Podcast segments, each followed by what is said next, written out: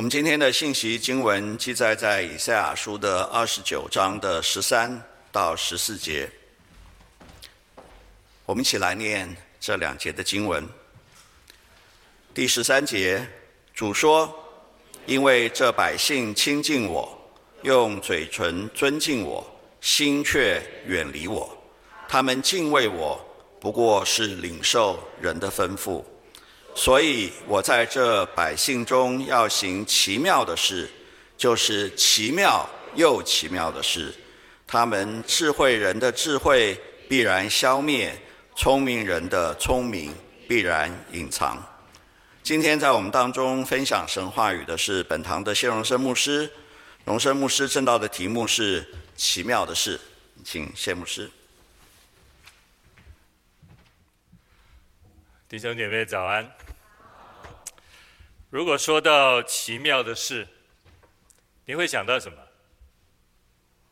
我们应该会认为，奇妙的事一定是新鲜的事、奇特的事，或者是让我们惊喜、让我们兴奋、意外的事情。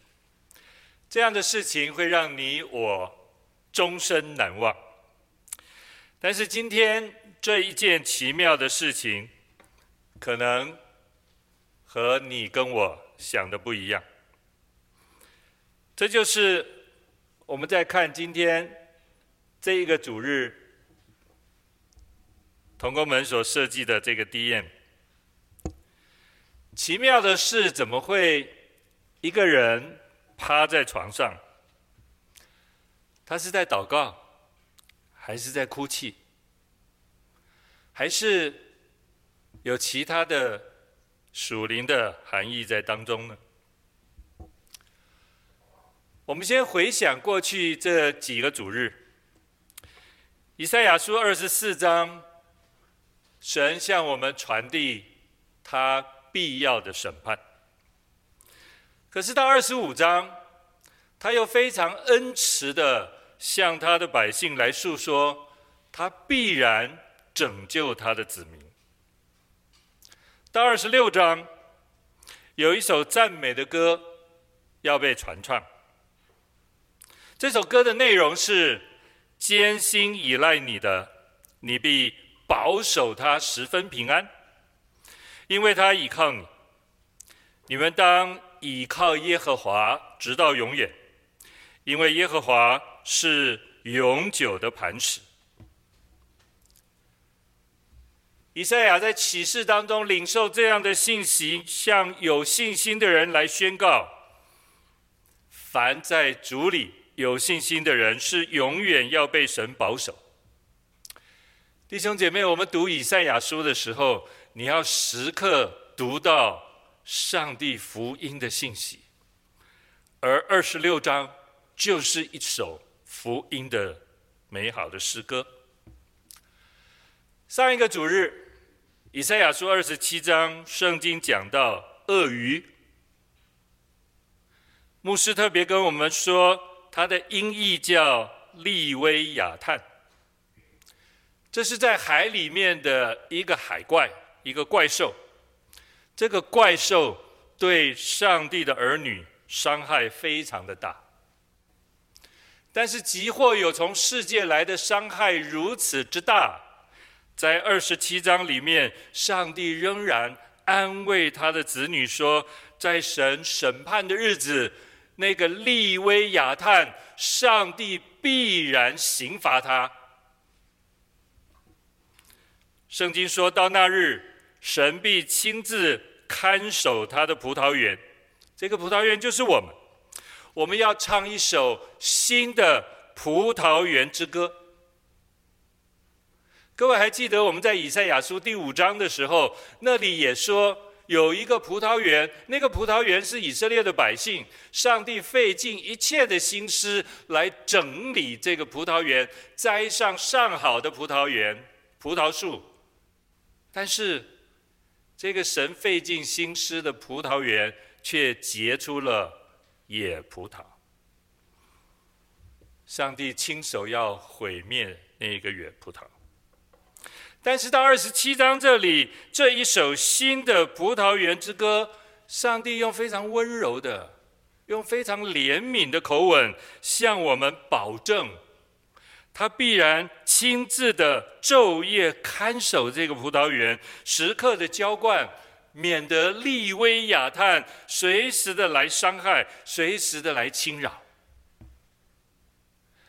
弟兄姐妹，在以赛亚书二十七章，岂不是又是另外一首福音之歌吗？今天我们要看一个大段落，但是这个段落太大，我们只能从当中一段来分享今天的信息。这个段落就是从以赛亚书二十八章到以赛亚书三十三章。各位回去可以慢慢的读这一段信息。这一段信息里面，上帝说了六个祸灾。各位，圣经每一次讲到祸灾的时候，都是非常严厉的责备，而在那个责备的背后，也代表上帝的审判即将来临。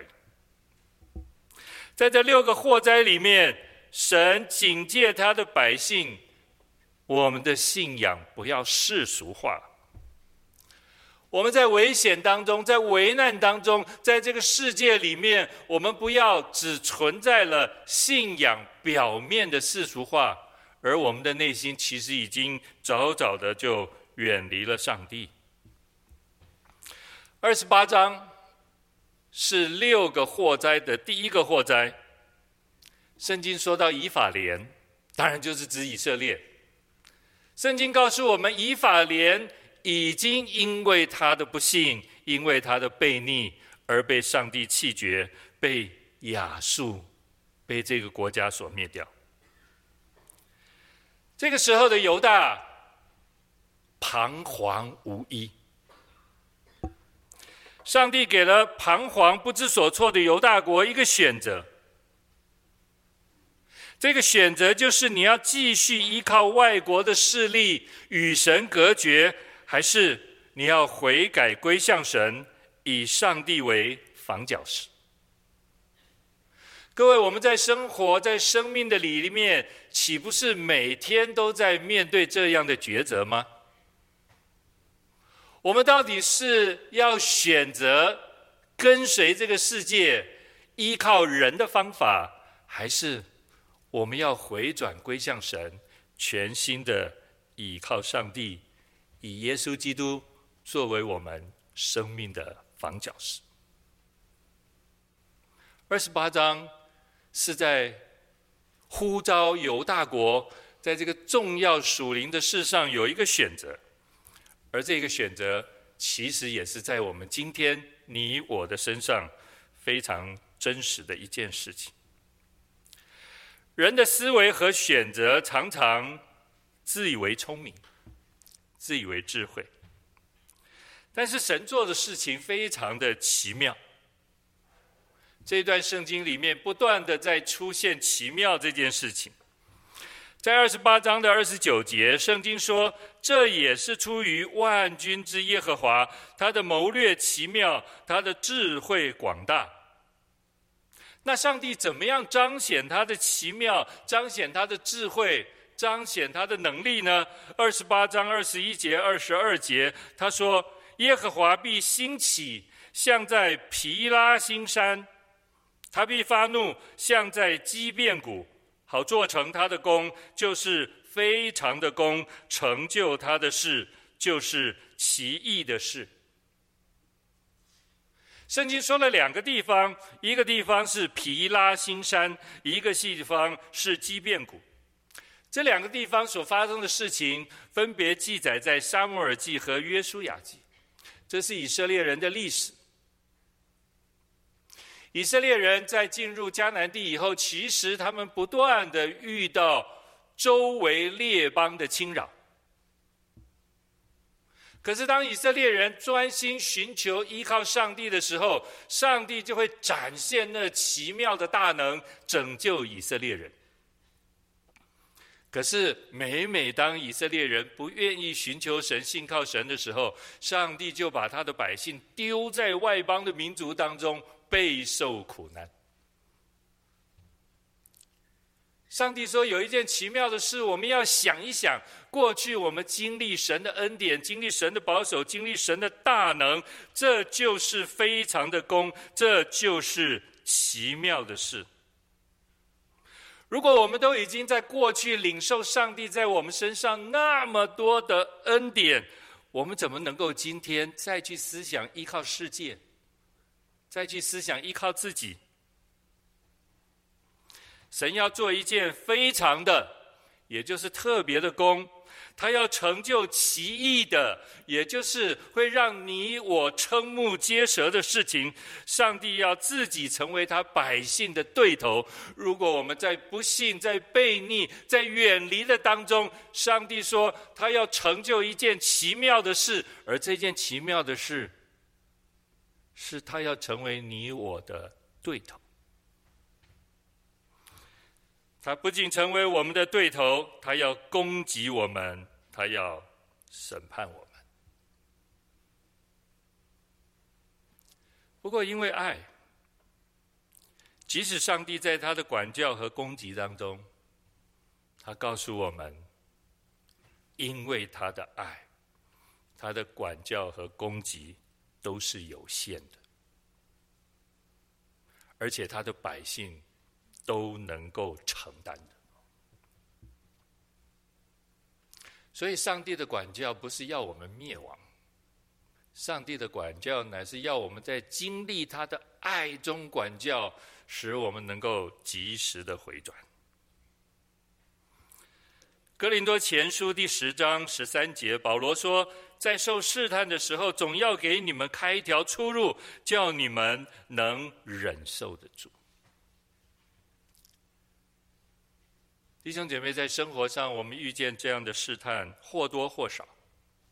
上帝在你我身上的管教也是一个试炼，或多或少。上帝说，他必然为我们开一条路，叫我们能够忍受得住。因为上帝的管教有一天必然止息，因为他是有怜悯、有恩典，又有丰盛慈爱的上帝。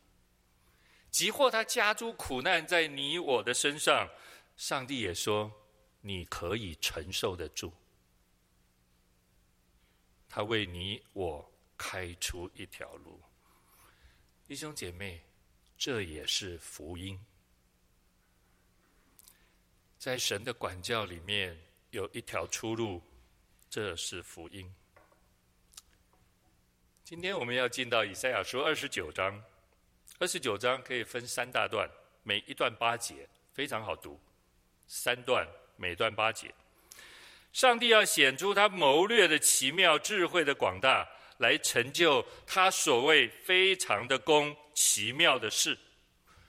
二十九章一开始提到雅利伊勒这个称呼，雅利伊勒的意思就是指祭坛的炉。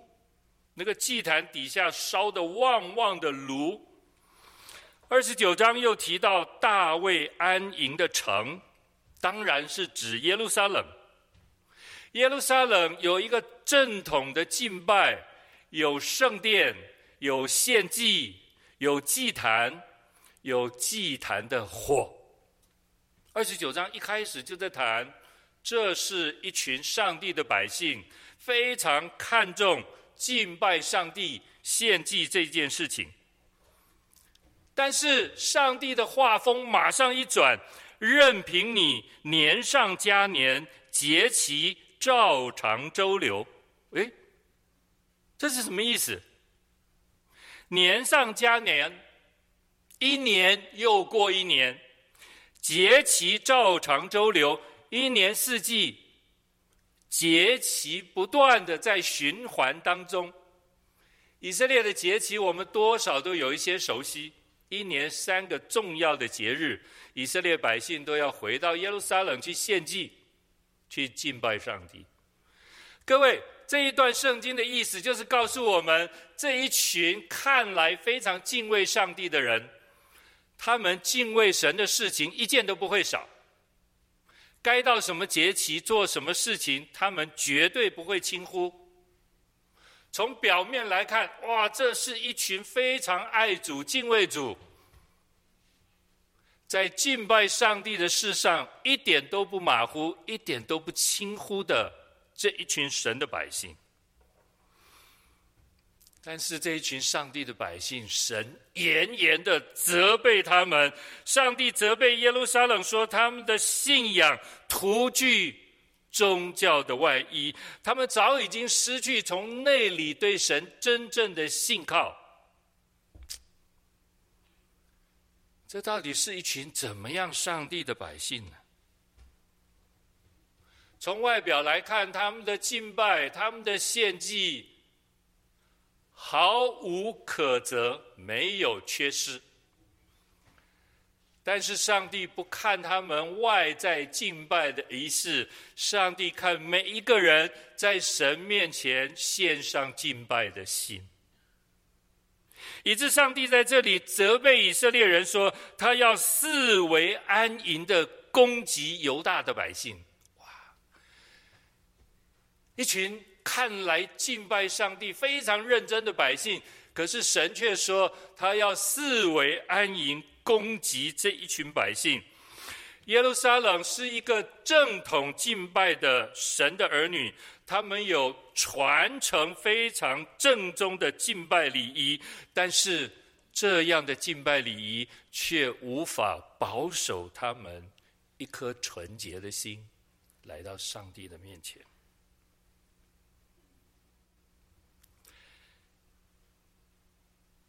信友堂，我们都期许我们有严谨的敬拜，我们很看重主日崇拜的预备安排，我们也持守保罗的教导，要按着圣经来分解真理的道。但是，如果我们从神对犹大百姓的责备，我想，我们今天应该要更关心的是，我们在这样正统的崇拜和敬拜的当中，我们的敬拜、我们的圣餐、我们的十一奉献、我们的祷告，还有我们非常用心的一五三福音的外展活动，我真是祷告盼望这些事情确实能够反映出我们每一位弟兄姐妹。在上帝面前，按着心灵和诚实所献上的敬拜，我们的敬拜是圣洁的敬拜，我们的敬拜是弟兄姐妹可以在主里相爱合一的敬拜，我们的敬拜是从心里面完全奉献的敬拜。我们的敬拜是圣经教导，我们可以常常喜乐，不住祷告，凡事谢恩的敬拜。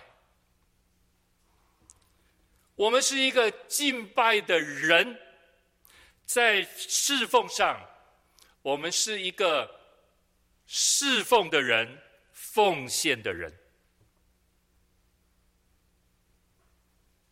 我们虽然。要求正统的外在敬拜的程序，但是弟兄姐妹，上帝更看重的是我们每一位坐在这里弟兄姐妹敬拜的心。我在新友堂服侍这二十多年以来，教会最年长的一位老弟兄柯波波，很多人认识他。他在二零二一年安息主怀，他安息的时候一百零七岁。我在想，如果上帝再给他三年的寿命，他就活得跟约书亚一样长。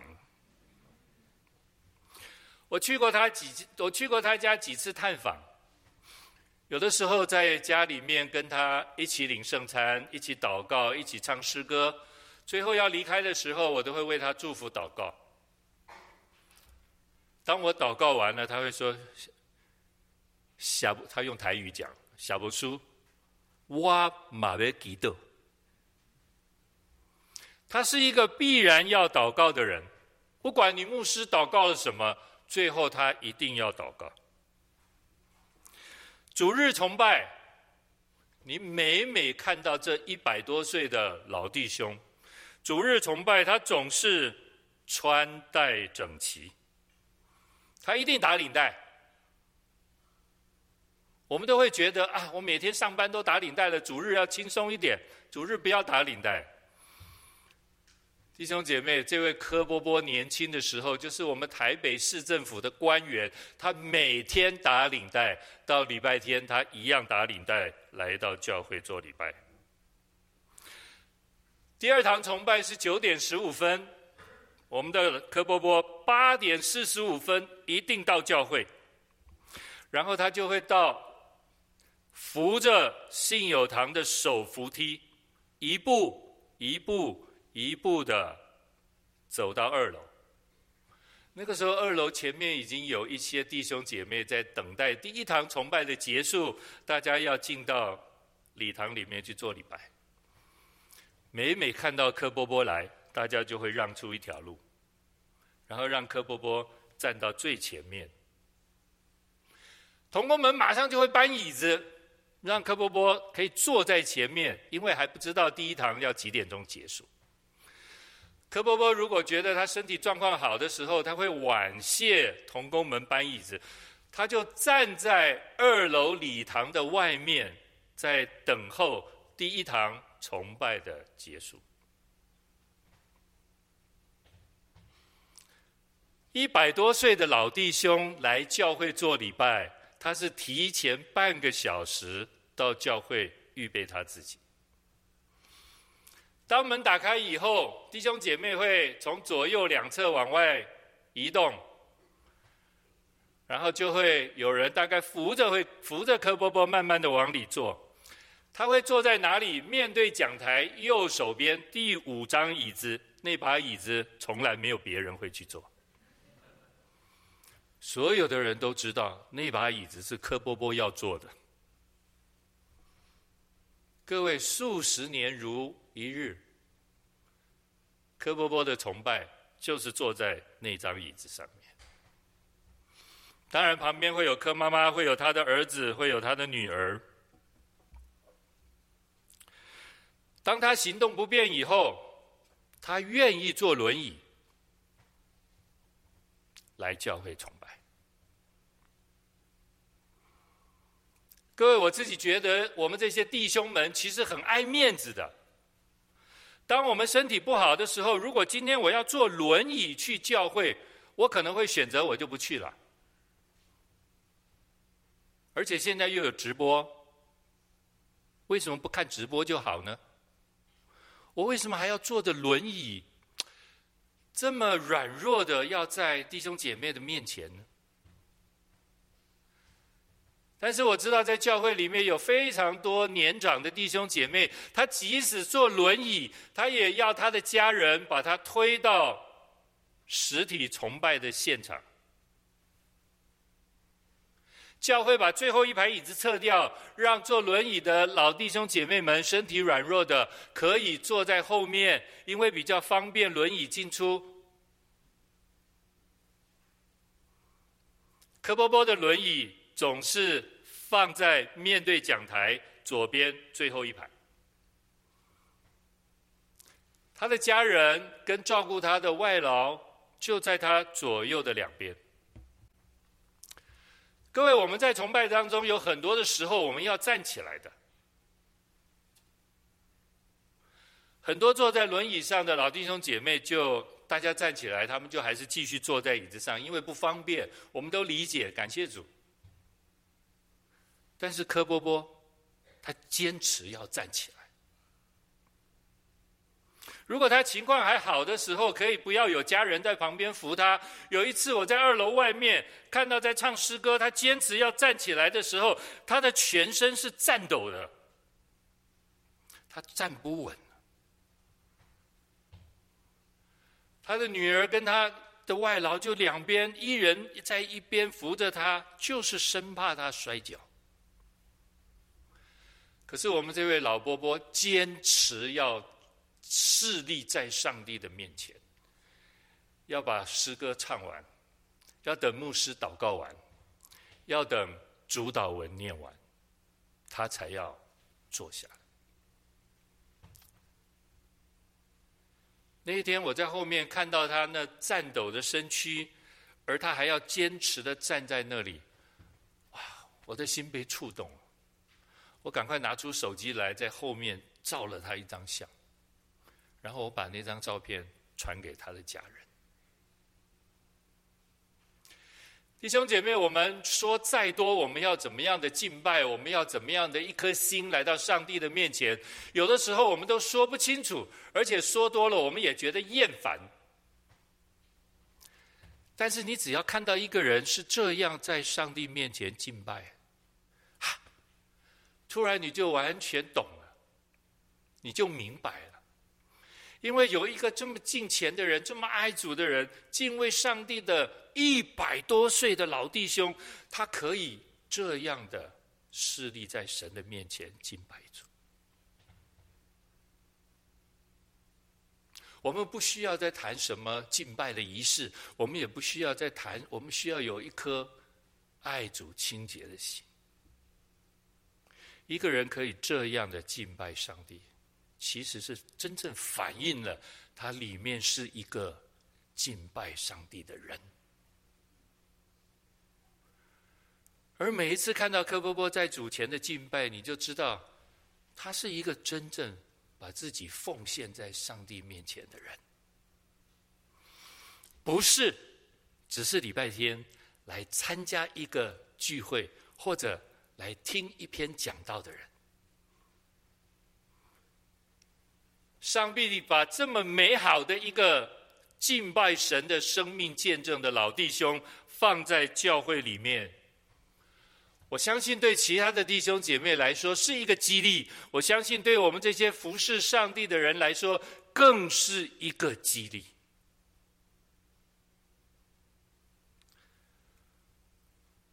我们很用心的在建造教会，但是弟兄姐妹，我们的心是需要透亮、圣洁、坦然，可以成名在上帝的面前。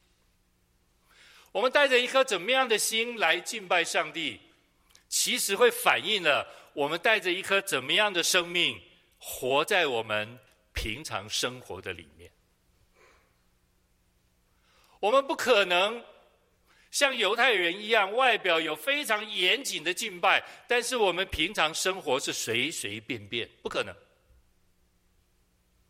一个敬拜的人，在他的生活当中，也必定带出敬拜的生活；一个侍奉的人，在他的生活里面，也必然带出侍奉的生活；一个奉献的人，在他的生活里面，也必然。活出奉献的生命，所以为什么上帝这么看重犹大人他们敬拜的心，而不是这么计较他们敬拜外在的仪式呢？我想这段圣经对你我今天也是非常的受用，非常好的提醒。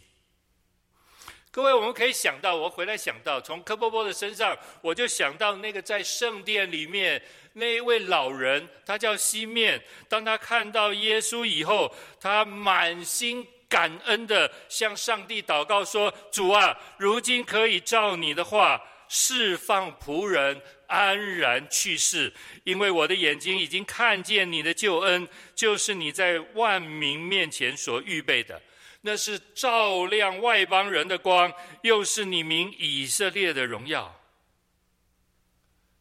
弟兄姐妹，这是敬拜，这是西面的敬拜，这是真实的敬拜。他敬拜的焦点全然在耶稣基督的身上。而西面是一个什么样子敬拜的人呢？圣经说他又公义又虔诚，素常盼望以色列的安慰者来到，又有圣灵在他身上。一个有信心、有盼望、有圣灵与他同在的人，必然是一个敬拜上帝、等候基督的人。这是西面的敬拜。我盼望弟兄姐妹，这也是你我的敬拜。我们可以把东福信友堂主日崇拜设计的非常完美，但是若缺乏敬拜的心，外表的完美是不能感动上帝的。只有我们每一个人里面的心，才能真正的感动上帝。各位，我要请大家再看一下今天的这个 DM，一个人趴在床上。我要说，我起先看到这个图，我真的不知道这个人趴在床上是干什么。各位，你能看出来他在干什么吗？我就问了我们的童工，然后他再帮我去问设计这个 DM 的姐妹，有了答案。我把答案念给各位，这是姐妹回的，设计的姐妹回的，一字不差。床上的人睡得很安稳，没有注意到上帝的怒火已经来到他面前。他还叫我特别注意这个人底下的影子。各位，如果一个人睡觉是不会开灯的，但是当上帝的火来到的时候，人底下有影子，各位看到了吗？底下有影子。哎呀，我听到这个姐妹这样解释她所设计的这个 DM，我我真佩服得五体投地。因为她不是看到题目，她就来设计这个 DM，她是把这段圣经好好的读完了，她才来开始设计的。各位，你看设计这一个 DM 的姐妹是多么的用心，她是读完了圣经，她才构思要怎么设计这一个图画，而圣经的细节就在这幅图画里。如果真的不经过她的说明，我想你我都看不出这一个细节。二十九章第九节、第十节，圣经说：“你们等候惊奇吧。”你们宴乐昏迷吧，他们醉了，却非因酒；他们东倒西歪，却非因浓酒。因为耶和华将沉睡的灵浇灌你们，封闭你们的眼，蒙盖你们的头。你们的眼就是先知，你们的头就是先见。上帝说：“沉睡的灵。”浇灌在人的身上，所以人迷迷糊糊、昏昏沉沉的。人不听上帝的话，人不看神的作为，即使徒有非常正统的敬拜的礼仪，但是若失去了信仰的核心价值，这有什么益处呢？上帝厌弃这一群犹大百姓，上帝使用外邦人，就是亚述，来严严的管教犹大人，直到他们发出哀声，直到他们向上帝发出恳求赦免的祷告为止。十二节、十三节，这是我们刚刚读的经文。上帝愤怒地对他的百姓说：“这一这百姓亲近我，用嘴唇尊尊敬我，心却远离我。我们敬呃，他们敬畏我，不过是领受人的吩咐。所以我在这百姓中要行奇妙的事，就是奇妙又奇妙的事。他们智慧人的智慧必然消灭，聪明人的聪明必然隐藏。”哇！上帝说：“人离开神，神要行奇妙又奇妙的事，那是什么呢？就是上帝要废掉人的聪明跟智慧。还记得罗马书？还记得使徒行传前面，上帝说：‘我要废掉聪明人的聪明，我要废掉智慧人的智慧，因为人按着自己的聪明智慧，是认为十字架道理是愚拙的。’”而上帝就用世人以为愚拙的道理拯救那愿意谦卑来到他面前的人。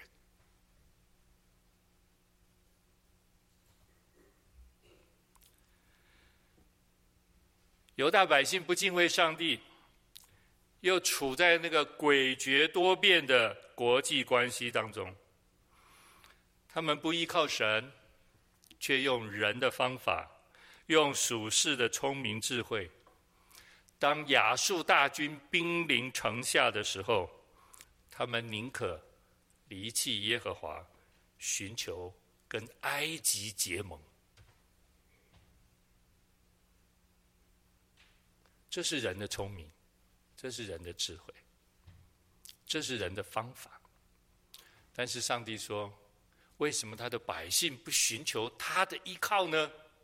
而要去用世人的智慧选择世界的帮助呢？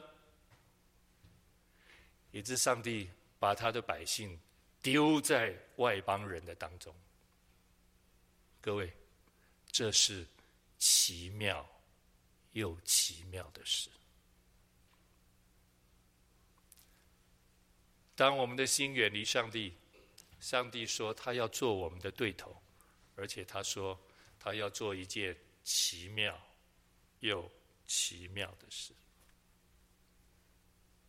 上帝用两种方式来管教他的百姓，一种就是罗马书说的：“你不听吗？好，上帝就任凭你。”罗马书第一章讲了三次的任凭，那个在罪里不愿意悔改的人，上帝就任凭你刚硬到底，走向灭亡的道路。第二种管教是，上帝严严的刑罚你，把你丢在极大的苦难当中，但是他为你开一条又真又活的路。当然，我们从罗马书来看，无论我们是那个被任凭的外邦人，或是悖逆的上帝的儿女，神都为这两种人预备属天的救恩。上帝说，在那律法以外，神的义已经显明了，就是神的儿子耶稣基督，他要成为挽回祭，在十字架上成为所有人的祝福。而这就是因信称义的恩典跟真理，要赏赐给凡愿意悔改来到他面前的人。犹大百姓刚硬，不愿意悔改，上帝把他们丢在亚述人的手里。不单如此，上帝继续说：“我还要把你丢在巴比伦人的手里。”最后，让我们非常遗憾的是，这一群上帝的百姓被神丢在巴比伦人的手里，国破家亡。神的百姓被掳到巴比伦七十年，他们才有机会回到耶路撒冷。各位，这是以赛亚书二十九章在跟我们传递的信息。可是我们读二十九章不能只读到这里，你一定要读最后的八节。上帝在这个严严管教的背后，其实是有他的怜悯。上帝借着他所应许的救恩，他说他要召回他的百姓，而这一件事情在被掳七十年以后初步的应验，而这一件事情更在两千年前。因着神的儿子耶稣基督的降生，应验在今天你我的身上。上帝的拯救在耶稣基督的里面，成为我们可以透过信心领受的白白的救恩。而这白白的救恩，使我们从里到外可以成为上帝所喜悦的人。我们要跟神说，我们还是依然看重我们整个敬拜的内容、敬拜的程序，但是我们也求上帝保守在教会里的每一位弟兄姐妹我们真实来到神的面前有一颗信靠和倚靠他的心。上帝说他要把他的恩典丰富赏赐在他的儿女当中日后必有属灵的大复兴。过去他让人瞎眼，他让人耳聋，而今天他要打开人的眼睛，他要让人的耳朵能够听到过去没有听到那隐藏的奥秘，在基督耶稣里的福音，那是我们眼睛未曾看见，耳朵未曾听过，我们心里也未曾想过的恩典。耶稣基督白白的福音恩典，今天要来。拯救我们每一位，要来医治我们每一位。无论你是身体、心灵软弱、受伤的，耶稣基督要来医治我们每一位。耶稣还要来安慰我们每一位。弟兄姐妹，我们每一位都需要被拯救，都需要被医治，都需要被。安慰。我是一个需要被安慰的人。各位，你常常看到谢牧师好像 没有什么，没有什么天大的事能够难得住谢牧师。但是我要说，在过往的年日当中，从小到现在，很多的事情在我的里面，其实需要不断的被神医治。被神安慰，我相信每一个坐在这里的弟兄姐妹，我们都需要。只要我们愿意谦卑俯伏在神的面前，打开我们的心，让神的医治、安慰、怜悯进到我们的心里，我们就可以成为一个敬拜上帝的人，侍奉上帝的人，奉献给。上帝的人，我们身边还有许多这样的人，他们需要神的怜悯，需要神的爱，需要神的医治和拯救。愿上帝借着你我，借着整个教会，我们各样的福音的恩典行动，把这白白的福音可以传递给我们身边需要被医治和安慰的人。东福信友堂从开始建立，我们就有一个从圣经而得的意向宗旨：凡劳苦担重担的人，可以到耶稣这里来。凡劳苦担重担的人，可以到耶稣这里来。我们一起祷告，感谢上帝。我们是一个怎样的人，全然的显明在你的面前。愿圣灵引导我们，在你的话语当中被提醒，在你圣灵的大能里面被引导，也在你的爱中被重整。愿这一个人确实是敬拜的人、侍奉的人、奉献的人。愿这一个人是全然能够讨神喜悦的人。主啊，我为我亲爱的弟兄姐妹献上祷告，愿你的慈爱临及他们。愿你从十字架上所留下的安慰、医治，也临在我亲爱的弟兄姐妹身上。凡软弱的到你这里来得刚强，凡得病的到你这里来得健壮，凡有缺乏的到你这里来得着丰盛。谢谢我们的主，垂听我们的祷告，奉耶稣基督的圣名。阿门。